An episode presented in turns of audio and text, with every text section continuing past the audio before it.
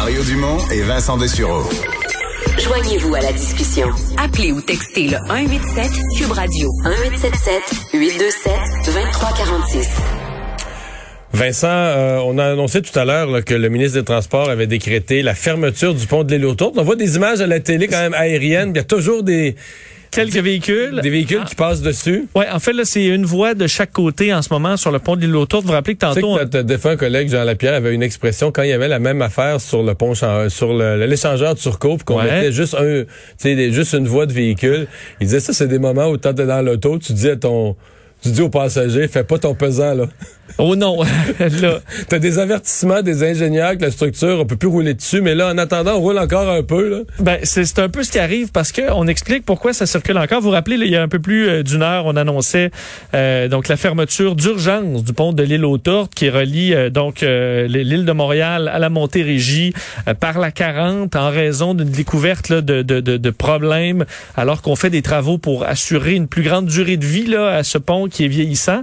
Et là, donc pourquoi ça circule encore. Faut dire ça circule une voie de chaque côté. C'est parce que vu que c'est un, un axe très important, euh, trois voies de large euh, avec 87 000 véhicules qui circulent par jour, ben c'est compliqué. On peut pas fermer juste d'un coup là en mettant des voitures de police de chaque côté. Il faut fermer sortie par sortie, entrée par entrée, et c'est ça qui est en train de se faire graduellement pour s'assurer de pas euh, tout fermer d'un coup parce que c'est logistiquement trop compliqué. Alors là, tranquillement, on est à bloquer tout ça, et dans les prochaines minutes, ça devrait complètement arrêter de circuler sur le pont Mais il faut aussi trouver une façon de, de, rediriger les véhicules qui arrivent sur la 40 puis qui pensent s'en aller à Vaudreuil, faut que tu les fasses sortir à quelque part. Exact. Que tu leur proposes un chemin alternatif pour aller prendre la 20, faire le grand détour par l'île Perrault pour revenir. Et là, on n'était pas euh, prêt nécessairement à ça euh, aujourd'hui. Alors, il y a de la logistique. C'est pour ça que ça circule. Puis effectivement, là, prenez euh, votre souffle. Sinon, tu peux aussi venir reprendre la 13, rentrer à Laval, t'en aller dans les basses Laurentides, puis aller prendre le traversier Oka-Hudson.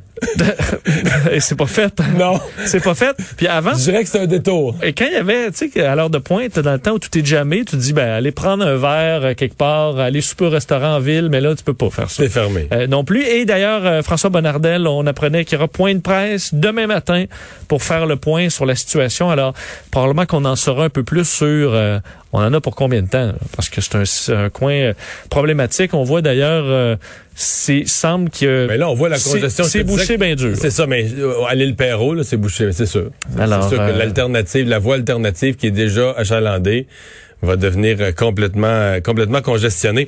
Euh, bon, on a les détails de ce cessez-le-feu qui est survenu entre le Hamas et Israël. Oui, nouvelle quand même majeure au niveau international que ce cessez-le-feu annoncé donc entre les Israéliens et le Hamas pour bon arrêter les hostilités après 11 jours, il faut dire, de violence qui ont fait du côté palestinien 230 victimes, du côté israélien 12.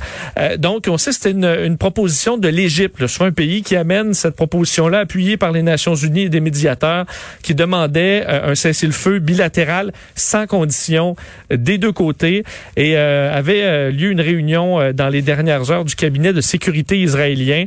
Tous les ministres et les officiels israéliens ont voté de façon unanime pour accepter ce cessez-le-feu. À, partir de quand ça va entrer en vigueur, c'est pas tout à fait clair. Du côté du Hamas, on a dit deux heures cette nuit. on on arrête tout. Les Israël, on verra. On n'a pas confirmé que c'était l'heure où on s'était entendu, parce que dans les dernières minutes, il y a encore des roquettes qui euh, euh, qui étaient tirées vers Israël. Et là, on explique que ben tout ça ne tient toujours qu'à un fil. Les, les, la Hamas se dit si Israël ne respecte pas ou quoi que ce soit, ben ça va repartir. Alors en espérant on, les euh, que ça, tienne, ça tient un fil. Tout ce qu'on fait là-bas tient un fil. Tu as tout à fait raison. Et euh, d'ailleurs, Benjamin Netanyahu, le, le, bon, euh, disait tantôt après avoir apprécié beaucoup le support du président Biden à travers tout ça. Et on espère que ça soit bon un cessez-le-feu durable. On verra, mais ça devrait commencer dans le courant de la nuit aux euh, audiences concernant la, mort, l'enquête sur la mort de Joyce Echaquan. Euh, c'est un témoignage qui était attendu aujourd'hui, en même temps qui est ça, ça a brassé parce que c'est l'infirmière congédiée, le celle qu'on entend sur la, la, bande, on l'entend en fait en audio sur le, Facebook Live. Oui, et c'était euh, donc c'est la sixième, journée aujourd'hui de ces audiences publiques et premier témoin, c'est cette infirmière donc congédiée qu'on entend effectivement sur le duo qui a fait le tour du Québec, où bon, elle des propos totalement inacceptables envers l'affaire Joyce Echaquan. Alors, elle allait parler aujourd'hui au palais de justice de Trois-Rivières. Euh, c'est un témoignage euh, dur parce que d'un, elle pleurait. Euh, la famille Echaquan est restée, semble-t-il, assez de marbre, impassible pendant ce témoignage où elle dit d'ailleurs demander pardon aux proches de, Joyce Echaquan. Elle dit, je vous demande pardon pour ce que j'ai dit. J'en avais pas contre elle. Je sais toute la peine que je vous ai faite. Je suis désolé. J'ai été tellement méchante. et elle explique dans les raisons. Et ça, ça a été ce qui a fait beaucoup réagir même la, la, la, la, la coroner Gaëlle Kamel, qu'elle explique qu'elle euh, elle, elle, assume ce qu'elle a dit, mais elle attribue son comportement à la fatigue, a une surcharge de travail en disant que c'était pas euh, non plus ciblé en raison des, des origines de Joyce Echaquan, qu'elle aurait pu dire ça à une femme blanche également parce qu'elle était fatiguée. Elle dit que certainement qu'il y a un contexte de, de, de, de, et ça, ça fait réagir parce qu'on voit entre autres les avocats, euh, la coroner a dit Dis-moi, je suis sensible à ce qui se passe dans le milieu hospitalier. Elle a travaillé en CHSLD, mais tolère pas que les gens qui sortent, qui sont débordés là, dans des situations comme ça.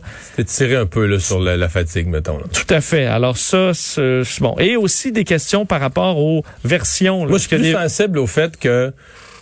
Euh, je suis plus sensible au fait qu'elle s'est excusée franchement, totalement, sans, tu comprends, elle s'est excusée, elle a demandé pardon, plus qu'à l'excuse, qu'à l'espèce de défaite de la fatigue ou. Euh... Ouais, j'aurais pas dit ça si j'avais été en forme. À la limite, je serais plus enclin à croire parce que on comprend que Mme Echaquan a fait une une crise majeure. Là. Il a fallu la mettre en contention, mais tout ça quelques heures avant. Que ça, euh, ça, nous, nous disait qu'elle a été, disons, perturbée par ça, puis que ces crises-là créé tout un émoi dans le milieu hospitalier, puis qu'elle a mal réagi à cette crise-là. Mais ça aurait été plus que la fatigue, l'épuisement. Euh, je, sens pas que ça a passé fort sur place. Et euh, beaucoup de questions par rapport aux versions. Là. Il y a quand même des versions divergentes sur le fil des événements, à quel moment on a donné, euh, la durée de la contention, ce qu'on a donné comme euh, comme médication également euh, pour pour calmer cette agitation. Alors ça, c'est à clarifier entre autres. Et la coroner qui a lancé également un appel au calme parce qu'il semble a des infirmières et reçu des menaces de mort. Alors elle explique que on est en L'objectif, c'est de se réconcilier. Là. Alors, on doit, euh, bon, ça ne doit pas se transformer en champ de bataille que cette, euh, cette, euh, cette opération en ce moment, ces audiences. Alors, beaucoup de tensions, on le sent à travers ce témoignage aujourd'hui coalition lancée pour un nouvel hôpital Maisonneuve-Rosemont. Oui, et pour ceux qui ont euh, bon qui sont passés dans les dernières années à l'hôpital Maisonneuve-Rosemont, vous le savez à quel point c'est vieux, euh, pas à peu près, ça tient, c'est la, la, surface extérieure là, c'est de la broche carrément qui peut qui, qui aide à soutenir certains morceaux qui pourraient tomber. Euh, le Front commun pour la reconstruction de l'hôpital Maisonneuve-Rosemont fait un appel euh, au, bon, au gouvernement pour investir le plus rapidement possible pour remplacer l'hôpital. Ce qu'on retrouve dame, entre autres, le député euh, du Québec solidaire local, Vincent Marissal, qui dit d'ailleurs que l'hôpital, selon lui, ne tient qu'avec de la broche.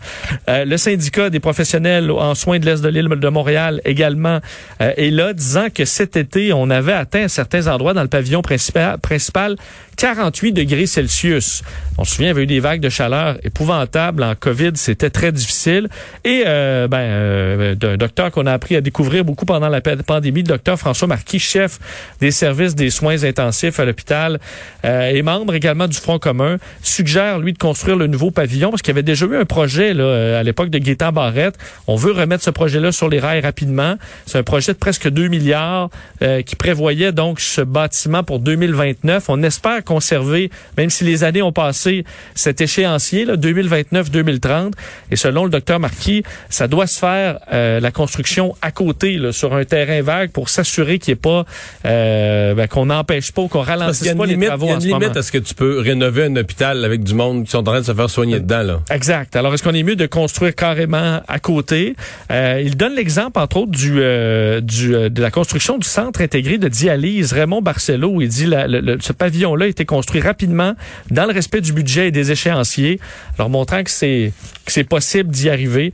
Alors et aussi que de d'annoncer un nouvel édifice ça permettrait, selon le docteur Marquis, de ramener des gens, de ramener de la main-d'œuvre qui se déplacent vers des hôpitaux plus neufs où c'est beaucoup plus agréable de travailler, où les gens se sentent mieux ça aussi. Dessert, ça dessert un grand territoire. La Maisonneuve-Rosemont, c'est l'hôpital de référence dans l'Est de Montréal, qui est pas très gâté, l'Est de Montréal. Non, on dessert 600 000 résidents de l'Est de Montréal. C'est un dixième des patients du Québec qui se retrouvent dans cet hôpital-là, qui euh, en arrache pas à peu près. Étude sur la combinaison de vaccins. Évidemment, ça intéresse beaucoup les gens qui ont eu un AstraZeneca comme première dose. oui.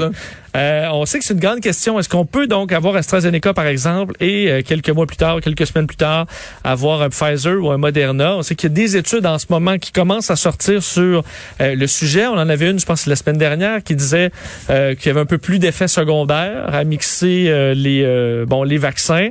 Mais peut-être une meilleure protection. Mais peut-être une meilleure protection, effectivement. Est-ce qu'on peut tout simplement gérer les effets secondaires? donc la question se pose à Ottawa avec l'AstraZeneca. Est-ce qu'on va le garder? Est-ce qu'on va tout simplement le donner au système euh, international COVAX et remplacer par un autre vaccin? Question d'y voir plus clair. On lance euh, une, euh, bon, une étude qui s'appelle tout simplement mélange de la deuxième dose du vaccin COVID-19 pour l'innocuité et l'immunogénicité. 1300 volontaires vont participer à ça, entre autres au Québec, en Ontario et dans les autres provinces canadiennes. Ce sera géré, entre autres, par l'Université d'Alousie et le groupe de référence sur la surveillance des vaccins. Alors, fera le test, essayer de voir non seulement le mix de vaccins, mais aussi les, euh, la distance, le temps entre les deux doses. Euh, et là, euh, ben, euh, ça prend pas des résultats dans un an. C'est maintenant. Alors, on veut des résultats dès le mois de juin. Alors, c'est une étude qui se fera très rapidement pour pouvoir aider Ottawa à prendre des décisions et les provinces également sur la vaccination. Mais dans les faits, on... Je veux dire, je pense pas, je pense pas qu'il y ait beaucoup d'ambiguïté sur le fait que il y a une bonne partie des gens qui ont reçu l'AstraZeneca. D'abord, on n'en recevra plus l'AstraZeneca. Euh, on a déjà en nombre, on a déjà passé pour donner les deuxièmes doses aux gens qui en ont reçu une première. Euh, et toute la, jusqu'à moi qui arrive un nouvel avertissement, mais toutes les études hein, jusqu'à maintenant vont dans le sens que c'est correct. Je crois comprendre qu'ils l'ont fait en Europe à un certain nombre d'endroits déjà donner des deuxièmes doses de d'autres vaccins des gens qui ont AstraZeneca. Donc J'attends les résultats quand même, mais je vois ça. C'est pas au bout de ta chaise, là. Non, mais je vois ça quasiment comme une formalité, là. Euh, oui. Oui, parce que puis je me dis, écoute, au pire, si jamais on se rend compte qu'après toi, on te donne Pfizer, tu as eu AstraZeneca, puis on te donnera une deuxième dose de Pfizer plus tard à la limite. Même le Royaume-Uni euh, se questionne à donner des troisièmes doses avec les variants. Donc, euh, euh, dans l'urgence, ça semble pas être un grand problème, mais effectivement, Ottawa qui veut, je pense, euh, montrer patte blanche et qu'on a fait tous les efforts. La fermeture de la frontière américaine qui est reconduite pour un mois, mais là, Vincent, c'est plus la même nouvelle que c'était. Tu sais, il y a été un temps, l'automne passé, on se disait, ben oui, un autre mois. C'est évident. Ça va être un autre mois, puis c'est évident que ça va être un autre mois. Mais là, euh, c'est moins évident. C'est reconduit pour un mois, mais on se dit, là, c'est l'heure des discussions. les groupes de gens d'affaires aux États-Unis, au Vermont, ont, demandé qu'on bouge. Au Canada aussi, il y a des gens d'affaires, je sais plus lequel conseil d'affaires a écrit Justin Trudeau pour dire là, ça peut plus rester de même tout le temps. Donc les reconductions de mois en mois sont plus sensibles. Oui, tout à fait, alors que les gouvernements parlent de réouverture euh, un peu partout. Donc oui, euh, il y aura des questions qui, euh, le mois prochain, vont être importantes, mais malgré tout, on annonce donc jusqu'au 21 juin prochain, la frontière est fermée. Justin Trudeau Parce que depuis, depuis le 21 mars, d'après moi, de, de 2020... 21 mars, oui. C'est toujours un mois à la fois, du 21 au 21, là, tout le temps, tout le temps, jamais plus qu'un mois à la fois. Tout à fait. Effectivement, on s'était Donc, c'est comme la, 17, la 16e ou la 17e fois qu'on réannonce la même décision. Et euh, là, ce qu'on dit, c'est pour protéger votre santé et limiter la propagation de la COVID-19. Alors, c'est vraiment le vieux, euh, tu sais, le vieux spin. Mais là, effectivement, entre autres, l'Union européenne veut ouvrir ses portes aux personnes qui ont reçu deux doses de vaccin. Alors, est-ce qu'on pourra donner, euh, ouvrir la porte ou, entre autres, permettre aux gens vacciner une dose, vacciner deux doses, de circuler? Est-ce qu'on va en arriver là? Probablement que la, au renouvellement au mois de juin, on aura ces questions-là à se poser de façon plus sérieuse, mais ce sera pas tout de suite. Non. Puis ce sera pas, je, je pense pas que ça va rouvrir pour le au 21 juin non plus, mais on pourrait peut-être au 21 juin annoncer euh, quelque chose d'un peu plus précis en termes de travaux ou de de, de négociations pour une, ré- une réouverture de la frontière. Moi, je pense que fin août, septembre, on va être rendu là. Possiblement. Surtout que là, euh, je sais pas si tu as vu, les, les, les snowbirds peuvent faire reconnaître leur vaccin Oui, oui, à l'étranger. Mais ça, c'est logique, là. Euh, oui, tout à fait, euh, parce que c'était demandé par plusieurs personnes qui ont passé, par exemple, l'hiver en Floride, qui ont été vaccinées une dose, vaccinées deux doses dans certains cas, et qui voyaient leur vaccin ne pas être reconnu euh, au, au Québec. D'ailleurs, j'ai hâte de voir est-ce a- à quel moment ils vont. Parce que ça, ça va améliorer nos chiffres. Là.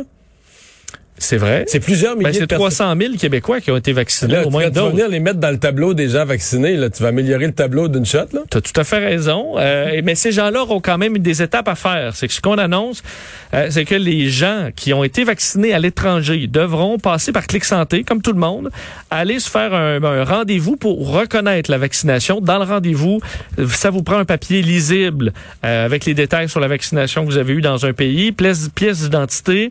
On va autoriser le vaccin selon euh, que le vaccin a été autorisé dans, dans un autre pays. Évidemment, pour les vaccins autorisés aux États-Unis, ils le sont chez nous. Alors, c'est simple. Et ensuite, on va donc vous donner le même code QR que les gens vaccinés au Québec et vous pourrez prendre votre rendez-vous pour la deuxième dose. Et si vous n'êtes pas Et ceux qui ont eu les deux doses vont euh, être considérés comme complètement vaccinés. Abs- Absolument. Alors euh, ça c'est une c'est une bonne nouvelle, mais je me demande est-ce que ça va favoriser les voyages de vaccination là? Ceux qui attendent là, qui ont leur première dose et qui ont leur deuxième au fin août par exemple. Est-ce que ça leur donnera le goût d'aller euh, faire un petit séjour aux États-Unis, avoir leur deuxième dose là-bas? Peut-être. Par contre, le retour en avion, euh, même si vous êtes vacciné deux doses à l'étranger, vous avez votre quarantaine à faire euh, quand même, ça au niveau fédéral. Mais ça Il y a aussi, rien ça qui va a changé. remettre- Mais ça aussi, ça va être remettre en question Ben pour oui. les gens vaccinés deux doses. Ben oui, absolument.